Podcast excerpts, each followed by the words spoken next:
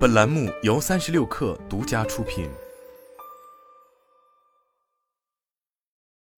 本文来自界面新闻，作者卢毅贝。七月二十六日，港交所披露，重庆红酒果品股份有限公司已正式通过港交所聆讯，中金公司担任独家保荐人。红酒果品是一个多品牌鲜果集团，成立于二零零二年，专注于主要原产于中国、泰国及越南的优质水果全产业链运营。招股书中引用着实咨询的资料称，以二零二一年的销售收入计算，红酒果品是中国最大的榴莲分销商，以及火龙果、山竹及龙眼的前五大分销商。二零一九年至二零二一年，红酒果品的营收分别为二十点七七亿元、五十七点七一亿元和一百零二点八亿元，经调整利润分别为二点二八亿元、六点六二亿元和十点八九亿元。二零二二年前五个月。红酒果品的营收从二零二一年同期的四十五点七五亿元增加百分之二十五点一四至五十七点二五亿元，经调整利润从二零二一年同期的五点三三亿元增加百分之三十九点七七至七点四五亿元，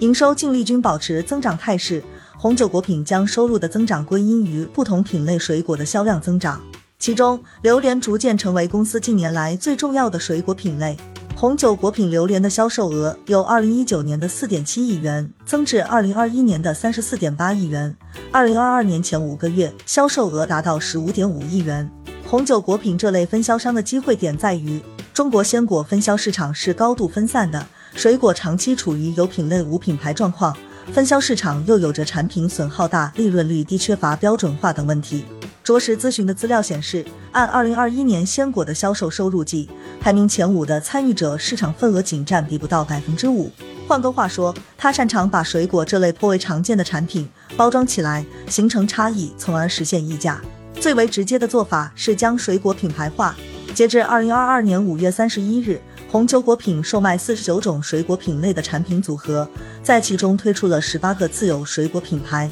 涵盖十四种水果品类。针对不同品类推出多个不同的品牌，目的是对不同产品品级更好的进行区分及获得更高的利润。二零二一年，红酒果品自有品牌水果的销售收入占总收入的百分之七十三点三，远超百分之三十四的行业平均水平。此外，红酒果品还将水果们分为三六九等，它为水果制定了一系列的标准，这样利于产品的差异化，与其他同类产品形成区隔。红酒果品从鲜度、脆度、细嫩度、香味、尺寸、颜色及表面缺陷等制定了分级标准。比如，公司针对榴莲会推出红酒太好吃、猛象两个品牌，分别对应泰国东部及泰国南部的原产地。其中，猛象为其优质水果的高端品牌。一方面，它梳理品牌包装水果来提升价格；另一方面，它打通供应链压缩成本，这样它作为中间商的差价则更为丰厚。在供应链端，红酒果品进行水果原产地直采，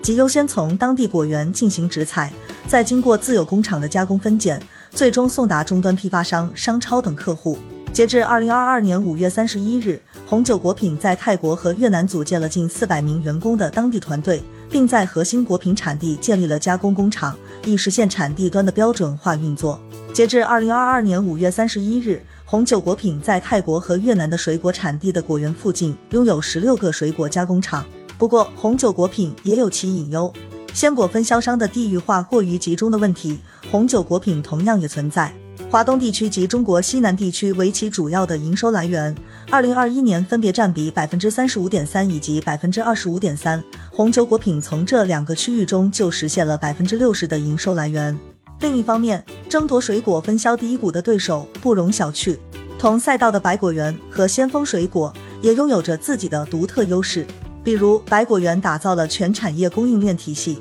加强到店体验和送货上门业务，打造多元化的商品种类；先锋水果不断开拓和深耕供应链，一边向下大力发展加盟门店，成为一家集合基地加农户、新零售、智慧冷链物流供应链 B 2 B 平台全产业体系的企业。而红酒果品由于主要面向的 B 端市场提供水果分销，因而至今在 C 端消费者中的认知不及百果园和先锋水果。红酒果品也打算继续品牌化以及优化供应链。招股书显示，IPO 募集所得资金净额将主要用于完善水果供应链、打造水果品牌和推广产品、升级数字化系统，并开发全球水果产业互联网平台、偿还银行贷款，以及用于补充流动资金需求和其他一般企业用途。